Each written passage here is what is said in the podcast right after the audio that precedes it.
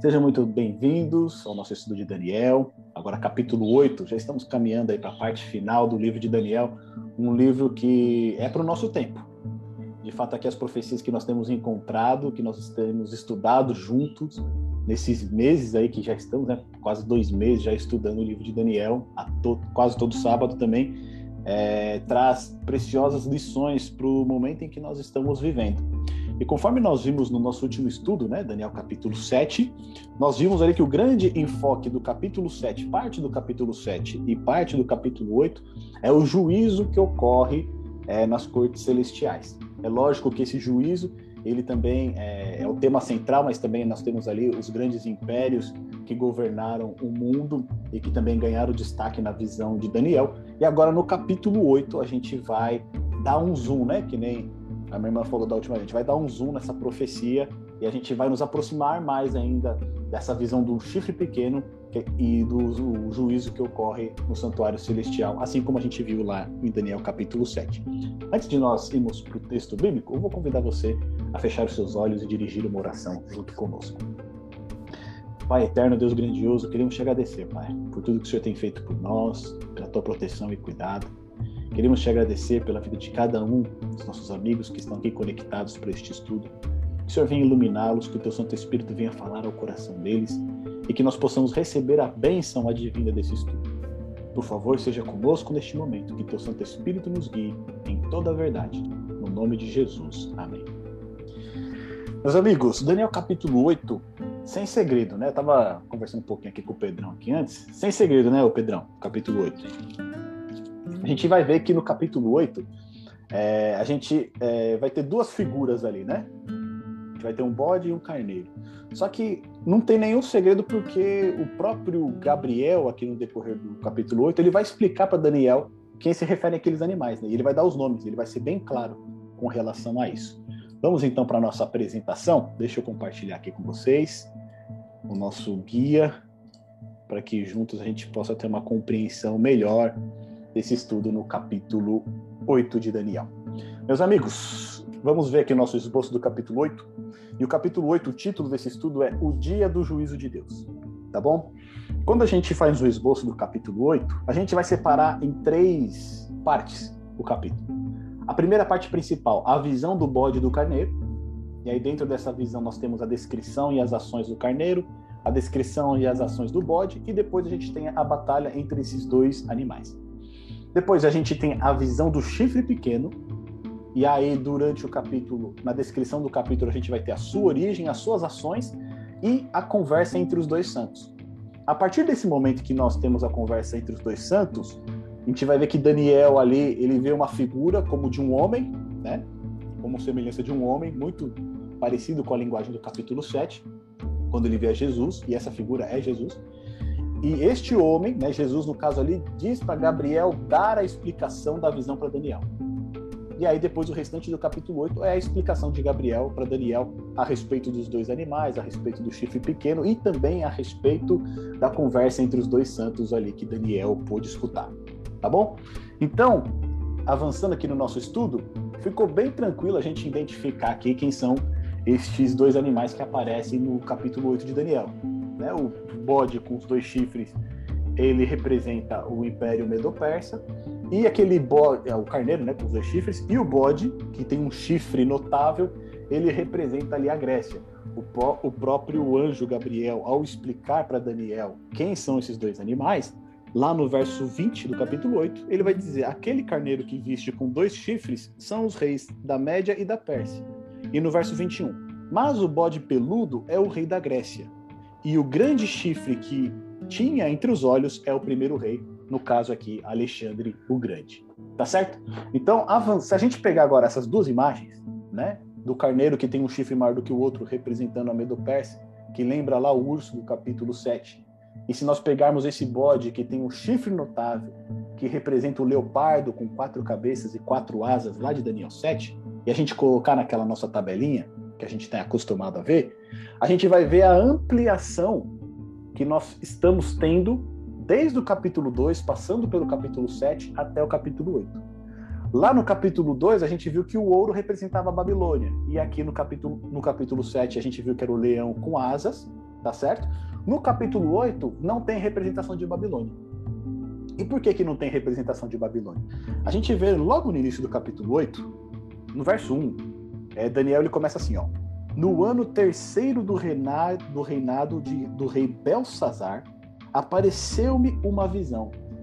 E aí você vai se lembrar que lá em Daniel, no capítulo 5, a gente tem a queda de Babilônia, e a gente vai ver que é sobre o governo de Belsazar que o reino cai. Ou seja, o governo de Babilônia ele já estava no fim. Então não tinha muito sentido continuar falando de Babilônia, porque ali eles iriam ser, né? É, o, o, reino de Babilônia ele ia ser destruído, ele ia ser tomado ali pelo Império Medo-Persa. E uma coisa que nos chama a atenção aqui nesse capítulo 8 é que Daniel diz que ele tem essa visão no ano terceiro do reinado de Belsazar. E se a gente vai no capítulo 7, a primeira visão dos quatro animais foi no primeiro ano. Ou seja, essa visão ela acontece dois anos depois daquela primeira que ele, que ele tinha tido. Aí você fica imaginando, né? Puxa vida, ele teve uma visão daquela do capítulo 7 com todos aqueles animais híbridos, a, a, a, assustadores, né? Ele ficou perplexo com aquela visão que ele tinha tido e ele teve que esperar dois anos para poder ter de novo, né? alguma resposta, alguma coisa que pudesse levar ele a compreender aquela visão do capítulo 7. Imagina você aguardar né, é, uma resposta por dois anos a respeito de um assunto tão é, complexo como esse que Daniel teve. Depois a gente vai ver que a parte de prata representa o urso que tem um lado maior do que os outros, e que no capítulo 8 é representado pelo carneiro com dois chifres, e o texto vai evidenciar que esse carneiro ele tinha um chifre menor do que o outro, né? um chifre dele era maior do que o outro, fazendo alusão lá ao urso do capítulo 7 que tinha um lado maior do que o outro. Depois a parte de bronze da estátua vai se referenciar ao leopardo com quatro cabeças e quatro asas, e no capítulo 8 vai ser referente ao bode que tinha um chifre notável, tá certo? Que representa o Império Grego. Depois as pernas de ferro representando Roma. No capítulo 7 é aquele animal terrível que Daniel não conseguia é, explicar.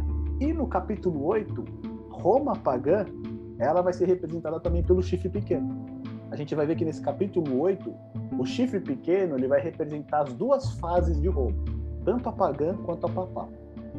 Por último, a gente vai ter os pés de barro e ferro, que representam um chifre pequeno no capítulo 7 e os 10 reinos, e no capítulo 8 também é representado pelo chifre pequeno, tá bom? Se a gente colocar isso aqui, tirar um pouco os símbolos, né, do que a gente já, já tem ideia, já tem a visualização bem clara deles, a gente colocar isso de uma maneira é, mais direta e objetiva, a gente tem essa divisão. Tá? Então, Daniel capítulo 2, nós temos os quatro metais, Daniel capítulo 7, os quatro animais, e Daniel capítulo 8, a gente vai ter dois animais e o chifre pequeno em suas duas fases. Tá? A gente vai ter uma fase inicial representando Roma pagã e uma fase final representando ali Roma papal. Vamos então é, recapitular aqui o que o texto está dizendo para a gente. Lá no verso 3 é dito o seguinte a respeito desse desse carneiro, né? A gente vai ter a descrição desse, desse carneiro. E no verso 4 diz o seguinte: Vi que o carneiro dava amarradas para o ocidente, e para o norte e para o sul. Quando a gente olha para o Império Medo-Persa, representado aqui pelo carneiro, e a gente olha para a origem dele, aonde que ele surge, nós vamos ver que pela extensão do seu império, que é essa parte mais escura aqui da, da apresentação, a gente percebe que realmente né, os locais ou os lugares para o qual o Império Persa ele se dirigiu foi realmente para o Ocidente, para o Norte e para o Sul. Né, foram esses lugares que ele se dirigiu, que ele levou o seu exército e conquistou as terras. Né? Depois ele vai conquistar a Babilônia, vai conquistar o Egito, vai também conquistar a Palestina, ele vai é, conquistar toda a Lídia ali, a região da Turquia atualmente, né? e quase vai chegar na Grécia. Depois a gente vai ter as, as guerras entre gregos e persas ali, justamente porque o Império Persa estava ameaçando né, a, o, o gover, os governos gregos ali. Então, quando fala desse carneiro que ele dava amarradas, amarradas é uma cabeçada, né? É aquele movimento que o carneiro faz, geralmente. Ele quer dar uma cabeçada, e essa cabeçada é em direção ao ocidente, ao norte e ao sul. Quando ela, ele está falando a respeito né, dessa disposição do Império Persa, ele vai falar o seguinte na página 4, ó, aí no, no, no verso 4. e nenhum dos animais lhe podia resistir, nem havia quem pudesse livrar-se da sua mão. E ele fazia conforme a sua vontade e se engrandecia. E a gente vai perceber que esse termo se engrandecia, ele vai se repetir várias vezes aqui no capítulo 8. Ele começa aqui no, no, verso 4, ele se repete no verso 8, ele se repete no verso 10 e se repete também no verso 11. Ou seja, todos esses poderes que aparecem aqui no capítulo 8, tanto o, bo, tanto o carneiro, quanto o bode, quanto o chifre pequeno, eles vão se engrandecer. Né? Eles vão se tornar excessivamente grandes. Só que aqui no final do verso 4 e no começo do verso 5, diz o seguinte: E estando eu considerando, eis que um bode vinha do ocidente sobre a face de toda a terra, mas sem tocar no chão. E aquele bode tinha um chifre notável entre os olhos, e dirigiu-se ao carneiro que tinha os dois chifres ao que tinha visto em pé diante do rio, e correu contra ele no ímpeto de sua força. E viu chegar perto do carneiro enfurecido contra ele, e ferindo, quebrou-lhe os dois chifres, pois não havia força no carneiro para lhe resistir. E o bode o lançou por terra e o pisou aos pés. Não houve quem pudesse livrar o carneiro da sua mão. E quando a gente olha aqui né, para o nosso mapa, a gente vai ver que quando esse carneiro começa a ameaçar o reino da Grécia no Ocidente, um reino ali se levanta, né, composto pelo Império Grego Macedônico, ele se levanta e vai contra o Império Persa. E conforme a gente viu lá no capítulo 7, isso de fato ocorreu. Né? Alexandre Grande ele teve uma ascensão meteórica e, o, e a conquista que ele teve sobre as nações ao redor, inclusive o Império Medo-Persa, ela foi tremenda, foi uma velocidade magnífica, tanto que ele com 33 anos no auge, né, da sua fama, da sua carreira, da sua forma, ele vem a falecer. E é justamente isso que a gente enxerga aqui nesse texto. É dito que esse bode, né, que tinha um chifre notável, né? Ele, olha o que diz no verso 8. E o bode se engrandeceu sobremaneira, mas estando na sua maior força, aquele grande chifre foi quebrado. E aqui o grande chifre, que é o seu grande rei, representa Alexandre. Ele com 33 anos de idade, ele se propôs um desafio depois de ter conquistado todo o Oriente. Ele disse: "Agora eu também vou até a Índia". E ele quis, né, partir ali da Pérsia para a Índia e ali acabou contraindo uma doença e morreu com 33 anos de idade. Ou seja, ainda muito novo, né, no auge do seu império. Olha a extensão do império grego que a gente olha aqui vê no mapa Nesse período, o chifre notável que era representado por Alexandre o Grande, ele é quebrado. Né? Aquele grande chifre, ele é quebrado. E no verso 8 diz o seguinte: E no seu lugar subiram outros quatro, também notáveis, para os quatro ventos do céu. Então a gente lembra que o leopardo lá em Daniel capítulo 7, ele tinha quatro cabeças que depois representavam os quatro generais que dividiram o Império. Aqui, no capítulo 8, a gente tem de novo um paralelo diz o quê? Tinha um grande chifre notável. Esse grande chifre notável, ele foi quebrado. E no seu lugar subiram outros quatro, também notáveis, representando lá a cabeça do leopardo. E quando nós olhamos a divisão do Império Grego, novamente aqui, a gente vai ver que esses quatro chifres são os quatro generais de Alexandre que dividem o seu império entre o Império Seleucida, o Império Ptolomaida, o Império é, de Cassandro, que era ali a região da Macedônia, e depois o Império de Lisímaco, que pegou aquela parte ali da Lídia. Tá bom? Então esses quatro chifres representam as quatro cabeças do leopardo, que são os quatro generais de Alexandre que fundam novos reinos a partir do Império Grego. Só que aí, meus amigos, seguinte, justamente nessa parte do capítulo 8, do verso 8, e do verso 9, a gente vai ter um probleminha de, de, de tradução aí. Porque acompanha comigo na sua Bíblia, lá em Daniel capítulo 8, verso 8 e 9, que diz o seguinte, ó, eu vou ler desde o princípio para a gente poder entender e depois eu vou pegar o verso 9. E o bode se engrandeceu sobremaneira, mas estando na sua maior força, aquele grande chifre foi quebrado, e no seu lugar subiram outros quatro, também notáveis, para os quatro ventos do céu, e de um deles saiu um chifre muito pequeno, o qual cresceu muito para o sul e para o oriente e para a terra formosa. Pronto, vamos parar por aqui. A gente viu lá no capítulo 7 que o chifre pequeno ele surgia do quarto animal que representava Roma, tá certo? Mas ele surgia no meio dos dez chifres, ou seja, no meio daqueles dez reinos, aqueles dez chifres do animal que representavam os reinos pelo qual o Império Romano foi dividido, ele surgia no meio. Ele não surgia de nenhum dos chifres, tá certo? Só que quando a gente vai aqui para o capítulo 8, em algumas traduções, e talvez, aí eu vou pedir ajuda de vocês, algumas traduções, elas vão traduzir o verso 9 da seguinte maneira. Na tradução ao meio da revista atualizada e na nova versão transformadora, vai estar dessa seguinte maneira: De um dos chifres saiu um chifre pequeno e se tornou muito forte para o sul, para o oriente e para a terra gloriosa. Então, na Almeida Revista Atualizada, que é a maioria das Bíblias, né? Tá, tá, tá, está traduzido dessa maneira: de um dos chifres saiu um chifre pequeno, tá? Na Almeida Corrigida Fiel, que é a Bíblia que eu tenho aqui, ele vai dizer o seguinte: e de um deles saiu um chifre muito pequeno. De um deles o quê? Se a gente pegar o final do verso 8, a gente entende, ó. E no seu lugar, no lugar do chifre grande, subiram outros quatro, também notáveis, para os quatro ventos do céu. O que seriam esses quatro ventos do céu?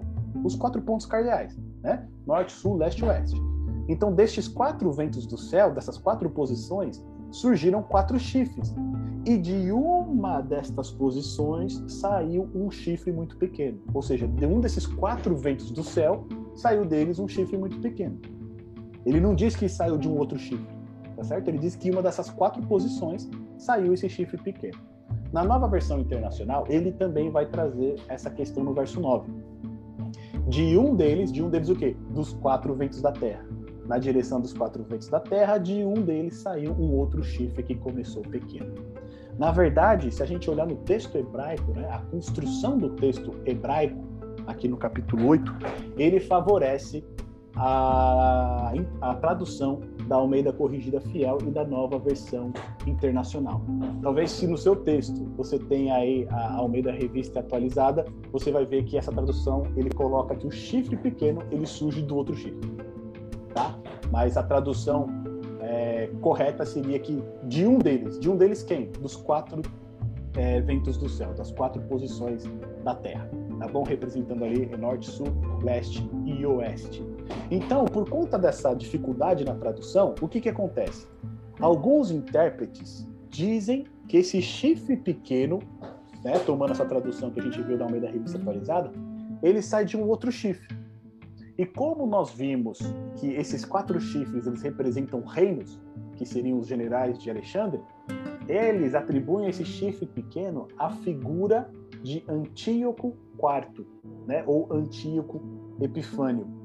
Ele seria ali o, o, um dos reis né, da dinastia Seleucida. Então, ele seria ali um dos que herdaram é, o reino de Seleuco, um dos generais de, de Alexandre. Então, muitos vão tratar o chifre pequeno aqui em Daniel capítulo 8 como Antíoco Epifânio ou Antíoco IV. Só que a gente tem um problema com essa tradução com essa interpretação. Por quê? A gente vê que todos os elementos que surgem nessa profecia, tanto o carneiro, quanto o bode, quanto o chifre pequeno, eles vão se engrandecer. Tá certo?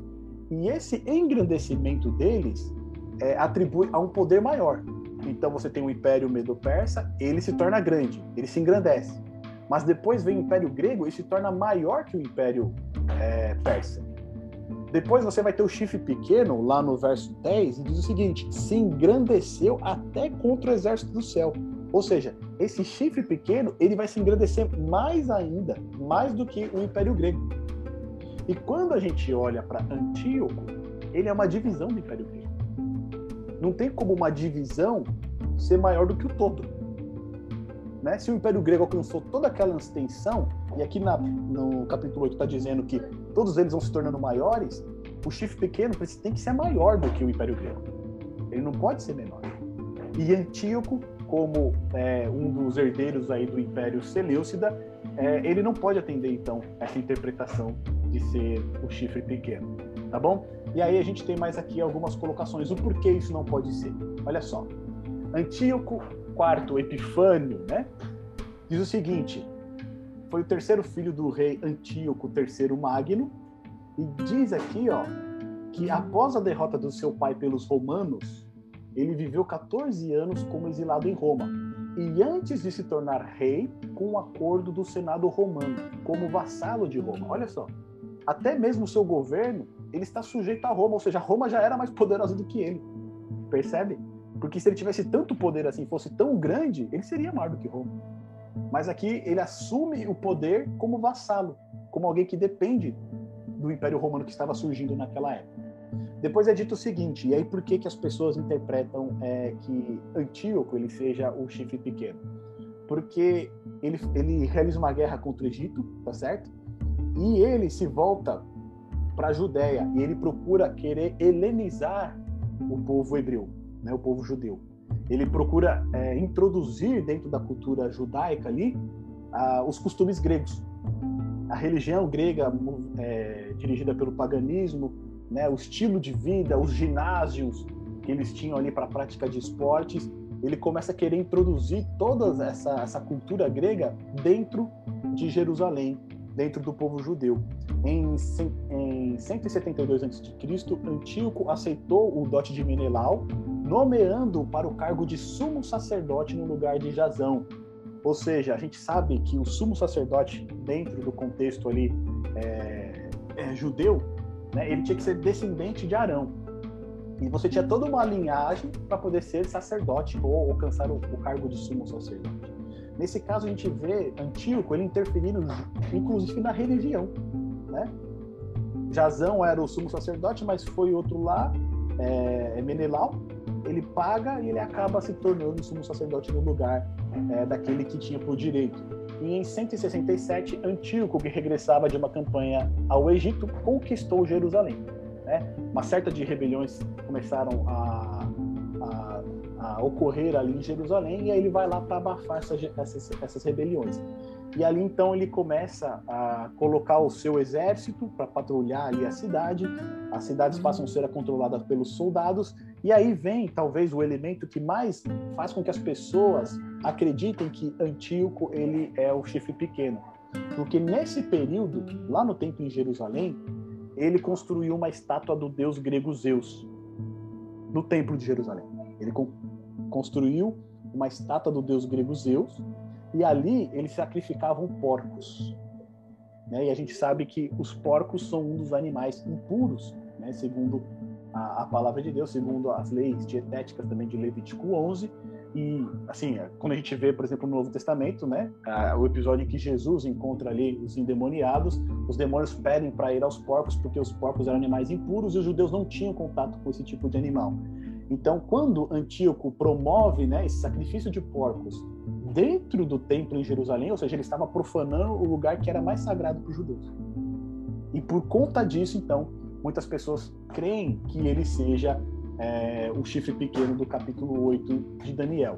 No entanto, a gente já viu que, pelo próprio texto, ele não pode ser, porque o chifre pequeno ele precisa ser maior do que o império. E aí, meus amigos, aqui a gente tem uma citação também de Isaac Newton, que já ajudou a gente bastante aí na interpretação do texto de Daniel, e dessa vez também não é diferente. Olha o que ele diz aqui nessa obra do Henry Fireback. O último chifre é considerado por alguns como Antíoco Epifânio, mas sem muito critério. O chifre de um animal nunca representa uma única pessoa, ele sempre significa um novo reino.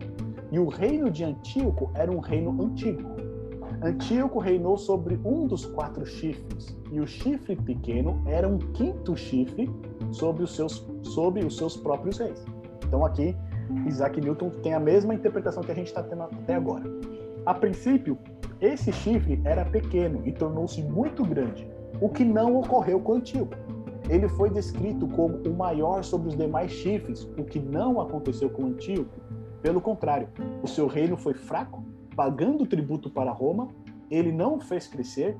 O chifre era um rei de aparência feroz, de grande poder, de destruição, que prosperou em sua prática, isto é, prosperou nas suas práticas contra o povo santo. Mas Antíoco saiu do Egito assustado com uma simples mensagem dos romanos, sendo mais tarde repelido pelos judeus. No livro de 1 Macabeus, a gente vai ver que a gente tem a revolta né, de, dos Macabeus, Judas Macabeu ali, ele lidera um grupo de, de é, em rebelião contra Antíoco. E os próprios judeus expulsam ele da terra. Né? Então, assim, a nação pequena, como era a nação ali judia, eles se organizam e eles conseguem expulsar Antíoco das suas terras. O chifre era fortalecido por um outro poder. Antíoco agia sozinho. O chifre erguia-se contra o príncipe das hostes do céu, o príncipe dos príncipes, e esse não é o caráter de Antíoco, mas do anticristo. O chifre derrubou o santuário ao chão, o que Antíoco não fez. Ele o deixou em pé. O santuário e o exército foram espezinhados por 2.300 dias, e nas profecias de Daniel, um dia vale por um ano. Ou seja, aqui a gente tem a interpretação de novo, né? Do, da, o princípio de interpretação dia-ano.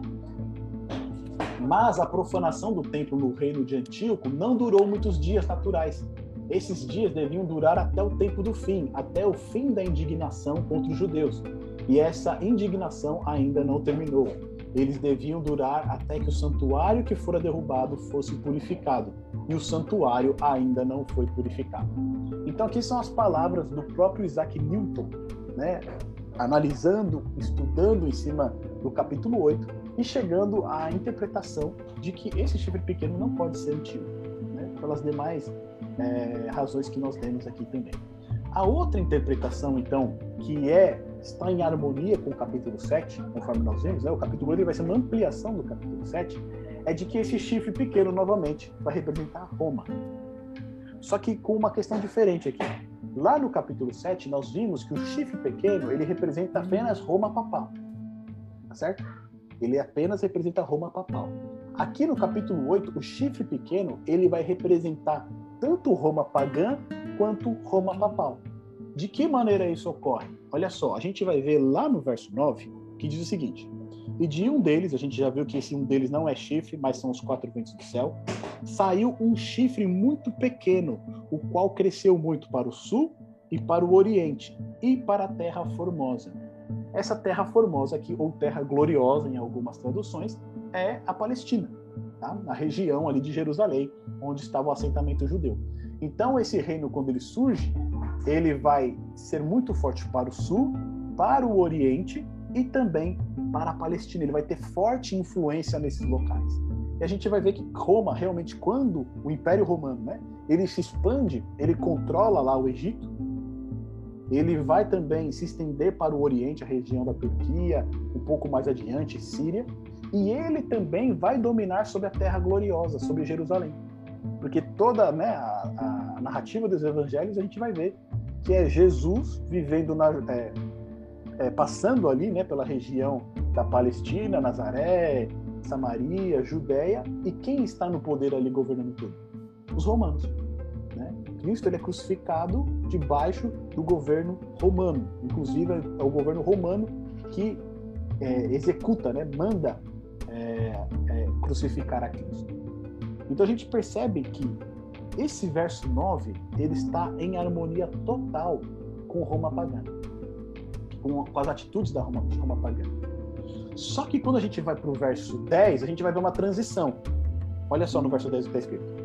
E se engrandeceu até contra o exército do céu, e alguns do exército e das estrelas lançou por terra e as pisou. Nesse momento, o chifre pequeno ele deixa de ter uma ação é, como a gente costuma dizer, na horizontal, e ele passa a ter uma ação vertical. Ou seja, ele deixa de ter uma ação somente ali a, aos seus semelhantes e ele começa a atacar o, o exército do céu. Ele tem uma atitude aqui vertical. E a gente, como estamos, né, como estamos aqui estudando um livro de profecias, a gente sabe que esse exército do céu ele representa, né, é, um simbolismo. Né? Não teria como Roma atacar o exército do céu. Então, quando a gente olha essas atitudes, a gente vai ver que nessas é, atividades do chifre pequeno, quando ele se estende muito para o sul, para o oriente e para a terra formosa, no verso 9, é Roma pagã. É aquilo que o Império Romano realizou. Mas quando ele passa a ter uma atitude contra o exército do céu, aqui a gente vê o surgimento de Roma papal. No verso 24, é, o próprio anjo Gabriel ele vai dar a interpretação do que, que é esse exército do céu. Ele vai dizer que é o povo santo de Deus.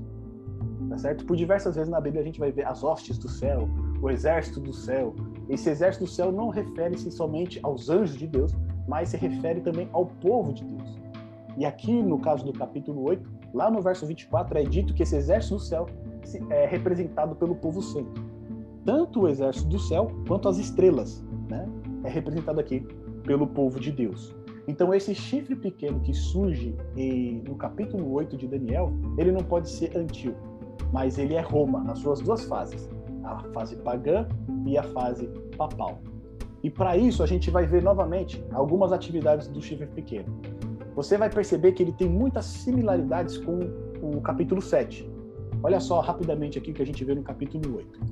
Esse chifre pequeno, ele se engrandece contra o exército do céu, a gente já viu que é o povo de Deus, tá certo? Ele se volta contra o povo de Deus. Alguns do exército das estrelas ele lançou por terra e os pisou. Ele se engrandeceu, engrandeceu até contra o príncipe do exército. E aqui a gente precisa entender uma coisa. Se o exército do céu representa o povo de Deus, quem que é o príncipe do exército?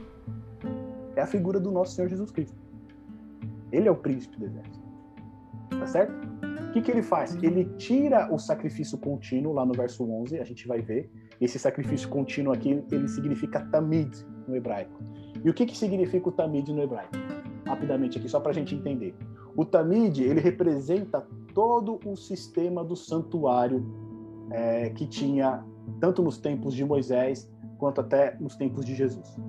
Então, todo o sistema do santuário de sacrifícios, né, de, de holocaustos, para perdão dos pecados, para purificação, todo esse sistema que era realizado pelos sacerdotes dentro é, do santuário, né, ele é representado pelo sacrifício contínuo, ele é tamid. A gente sabe que todos esses sacrifícios era, eram envolvidos ali para perdão dos pecados.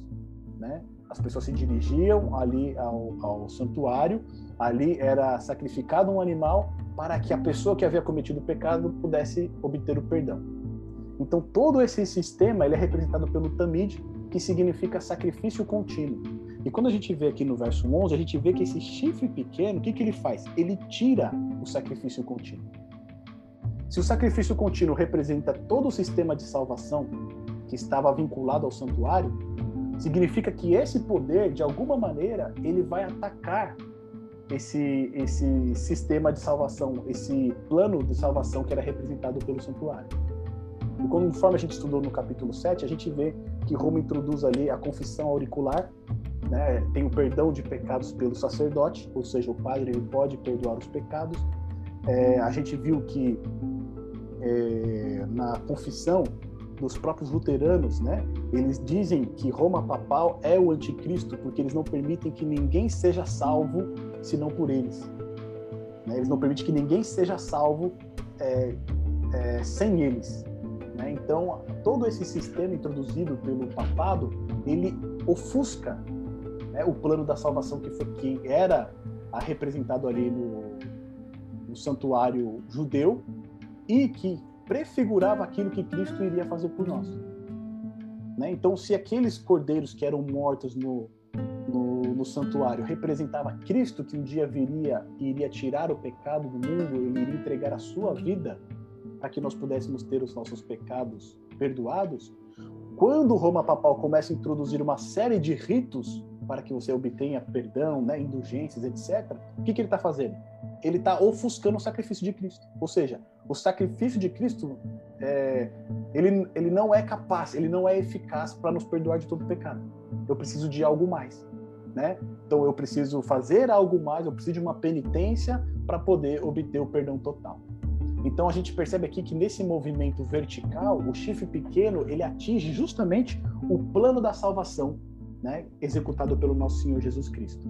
E aí depois no verso 11, o lugar do seu santuário foi lançado por terra e um exército foi dado contra o sacrifício contínuo novamente aqui de novo a gente vê, né, as ações desse chifre pequeno contra o sacrifício de Cristo por causa da transgressão, lançou a verdade por terra. A gente viu que Roma é, papal mudou os tempos e mudou as leis, mudou a lei de Deus, né? distorceu a palavra de Deus. É, depois diz que esse chifre pequeno ele é entendido em adivinhações, ou seja, é, a gente viu que até Isaac Newton né, falou que o chifre pequeno, por ter uma boca, ele era um profeta.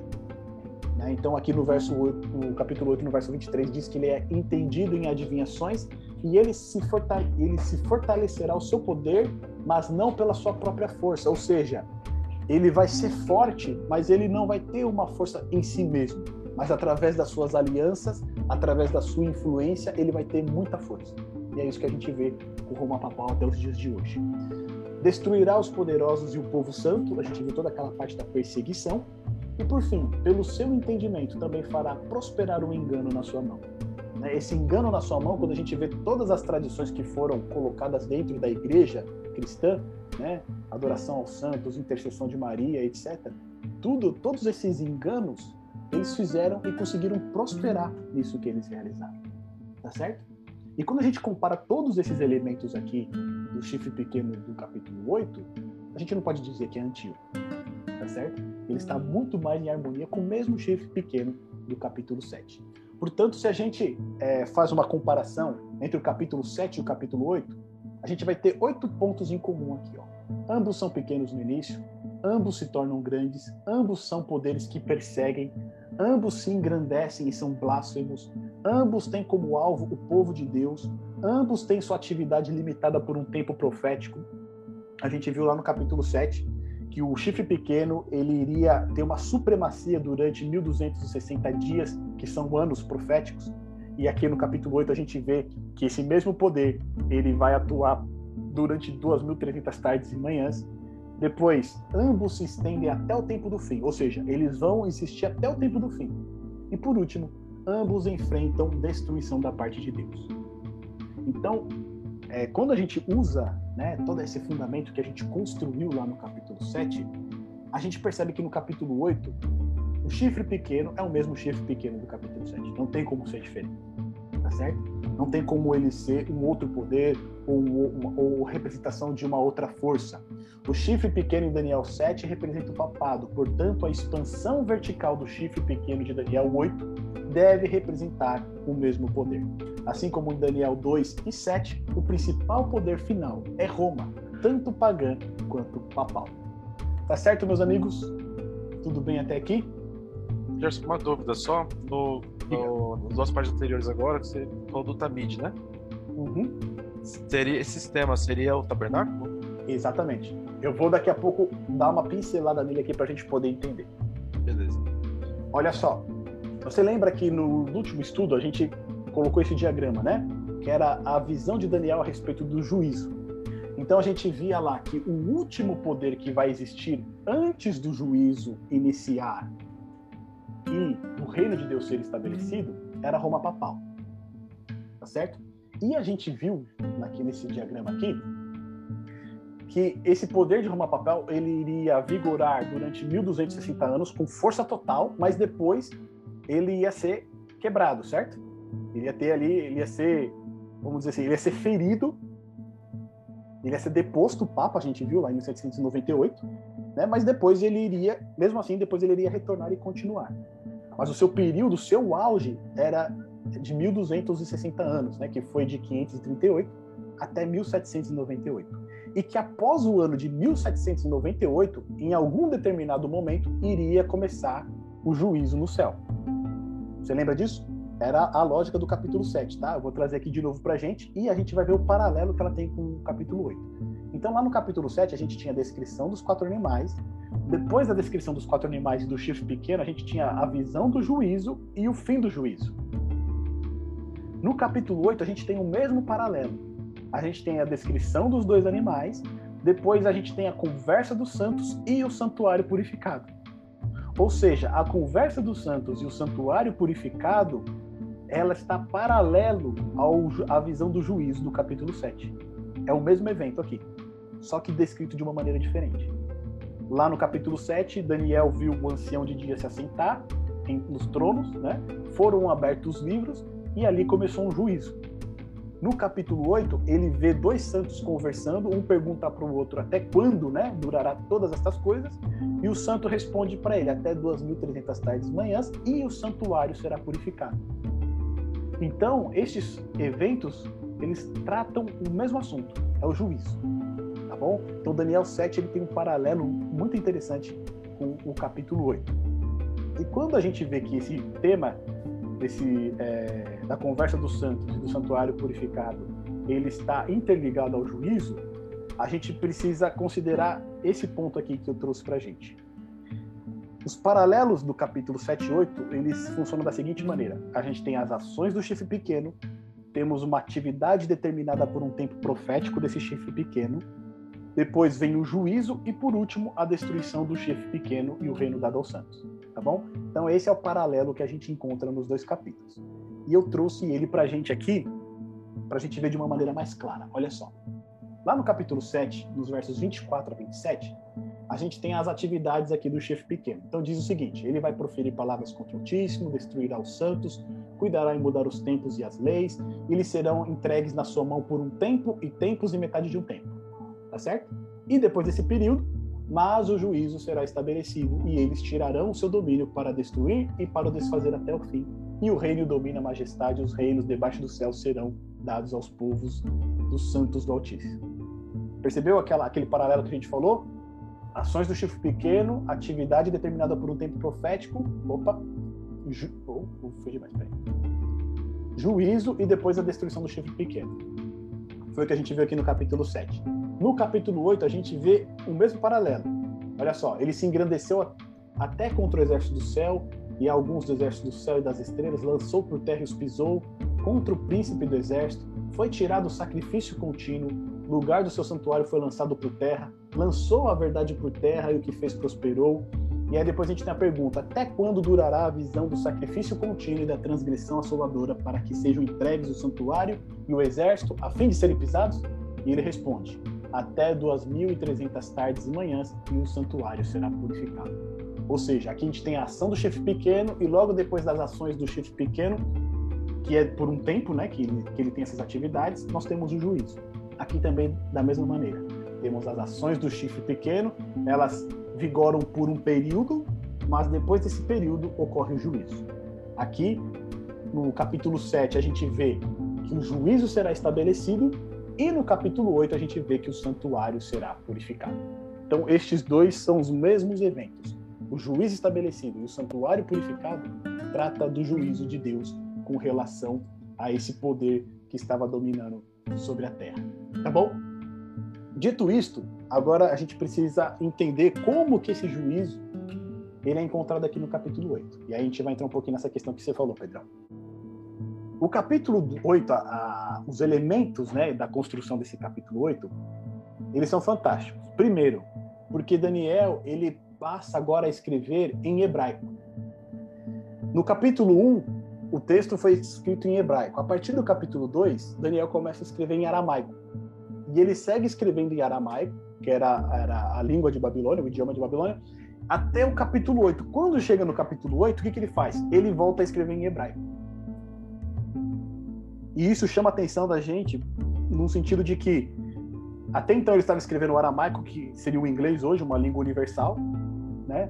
Todas as pessoas pertencentes ali ao império conseguiriam entender, mas quando ele chega no capítulo 8, ele começa a escrever em hebraico de novo. Como se ele estivesse direcionando essa mensagem do capítulo 8 para um grupo de pessoas em especial, no caso judeus. Ele está chamando atenção para esse ponto. Tá certo? Depois, a figura de animais puros na visão, animais que eram sacrificados no santuário em Jerusalém. Esse é um outro ponto que chama atenção para a gente. enquanto no capítulo 7 a gente tinha aqueles animais, né? é, que eram híbridos, né, mistura com asa, com leão e etc. Quatro cabeças, etc. Aqui a gente vai ter animais comuns. A gente tem um bode e um carneiro. Não tem nada demais com relação a esses dois animais. E esses dois animais eram animais que eram utilizados no santuário para sacrifício. Eram animais puros. Né? O terceiro ponto aqui, a linguagem do santuário. Se você perceber, a partir do verso 11, do capítulo 8, você vai ver que a linguagem que Daniel vai utilizar aqui é uma linguagem totalmente voltada para a linguagem do santuário. Ele fala de transgressão, ele fala de pecado, ele fala de purificação, ele fala de sacrifício, ele fala de santuário. Ou seja, toda a linguagem que ele está utilizando aqui remete aos ritos do santuário judeu. Tá certo? Então a linguagem de Daniel ela muda aqui também nesse ponto. Por fim, a imagem de dois animados utilizados no dia da expiação, ou no dia da purificação, ou o dia do perdão, tá? Esse era um evento único dentro da religião é, do judaísmo. O dia da expiação era o dia do juízo para o povo judeu, é o dia do perdão. É o dia em que Deus se propõe perdoar todos os pecados da nação. E nesse dia em especial eram utilizados dois bodes, ou um carneiro e um bode. Os mesmos animais que a gente vê aqui no capítulo 8. E por último, a gente tem o, lá no verso 14, né, quando um dos santos responde até 2.300 tardes e manhãs e o santuário será purificado. Aqui ele está usando uma linguagem do santuário.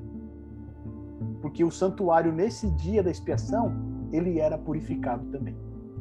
Então, o que, que acontece? Todos os termos, os elementos aqui do capítulo 8, a partir aqui do verso 9, eles remetem ao santuário. Ou seja, Daniel está chamando a atenção, né, a nossa atenção para o foco que é o quê? O santuário, o rito do santuário. E mais específico, o dia da expiação, que é o dia do juízo. Tá certo? Então, olha só que coisa interessante. Para a gente poder entender como é que funciona esse dia, é, esse dia do juízo, né?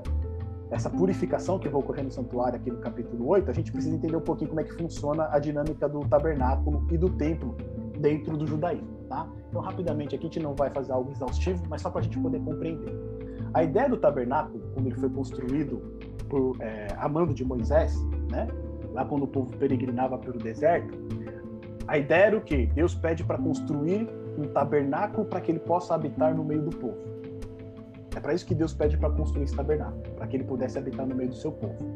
Quando esse tabernáculo ele foi construído, né, ele tinha ali no meio é, o santuário, né, a parte de, do santo e do santíssimo, ele tinha um pátio, ele tinha algumas tendas em volta, umas cortinas que protegiam ele, tá certo? E todo o povo de Israel acampava em redor do santuário. Ou seja, literalmente Deus habitou ali no meio do povo. Né? Todo o povo ele ficava dividido em torno do santuário, ou seja, o santuário era o centro, tá certo? Quando a gente vai para a construção do Templo de Salomão e também depois no Templo de Zorobabel, que Herodes terminou, funcionava da mesma maneira. O santuário ele foi construído em Jerusalém e ao redor do santuário você tinha a cidade. Tá? Então o santuário ele era o centro da religião e da nação judaica. Tá? Deus era o rei, Deus ali era, era aquele que estava no meio do povo. Então esse é o princípio que a gente entende com a, construção do santuário. E para que que Deus pede para que esse santuário seja é, estabelecido? Dentro do santuário, a gente vai ver que ocorre uma série de ritos, tá certo? A gente não vai entrar em todos esses ritos, mas a gente vai dar o conceito básico, tá? No santuário, aqui no pátio, a gente vai ter né, essa parte maior do santuário, do tabernáculo também. Ele tinha um altar para sacrifício e ele tinha uma pia. Tá? Então, esses dois elementos ele ficava no pátio. Depois, a gente tem a tenda, né? O, o santuário em si. E esse santuário ele era dividido em dois compartimentos. Ele tinha ah, o lugar santo e o lugar santíssimo. No lugar santo você tinha ali o candelabro, tinha a mesa de pães, você tinha o altar de incenso e no lugar santíssimo você tinha a arca da aliança. A arca da aliança. Tá certo? O lugar santíssimo ele era protegido por, uma, por um véu. Né? Ele tinha um véu que fazia a separação entre o lugar santo e o lugar santíssimo. E as únicas pessoas que ministravam dentro do santuário era o sacerdote. Ele ministrava somente na área referente aqui ao lugar santo. E o sumo sacerdote, que ele tinha uma autorização para ir ao lugar santíssimo. Só que esse lugar santíssimo ele só poderia ir uma vez no ano, que era justamente no dia da expiação, no dia do juízo, no dia do perdão. Tá certo? Então somente nesse dia ele podia ter acesso ao lugar santíssimo. E ele só podia ter acesso ao lugar santíssimo é, via uma série de sacrifícios que ele fazia, né, para perdão dos seus pecados, para purificação dos seus pecados, para depois ter acesso ao lugar santíssimo. Então, basicamente, o que, como funcionava o santuário? O santuário foi o meio que Deus estabeleceu para ensinar o plano da salvação. Então, no santuário você tinha um sacrifício contínuo que ocorria aqui no altar de sacrifício, tá certo? E esse sacrifício, ele ele ele ele era contínuo, como diz o nome, né? Ele nunca cessava tá certo? Duas vezes ao dia eles sacrificavam um cordeiro e colocavam aqui nesse altar como sacrifício para perdão dos pecados do povo. Ou seja, se alguém cometesse algum pecado, né, um pecado assim mais leve, mais brando, vamos dizer assim, eles olhavam para o santuário, eles viam a fumaça do sacrifício contínuo subindo, e ali eles sabiam que eles tinham perdão dos pecados dele, porque um sacrifício tinha, feito, tinha sido feito para perdão dos pecados. Agora, quando ele cometia um pecado assim, né, mais grave, mais severo, com uma implicação maior, o que, que ele tinha que fazer? Ele tinha que pegar um cordeirinho, ele levava um cordeiro ou um outro animal, né? Depende do sacrifício, ou depende também, inclusive, do pecado. Ele pegava um cordeirinho, levava até o tabernáculo. Ali o sacerdote ajudava ele, né, a conduzir ali a, o sacrifício. Só que o que acontecia?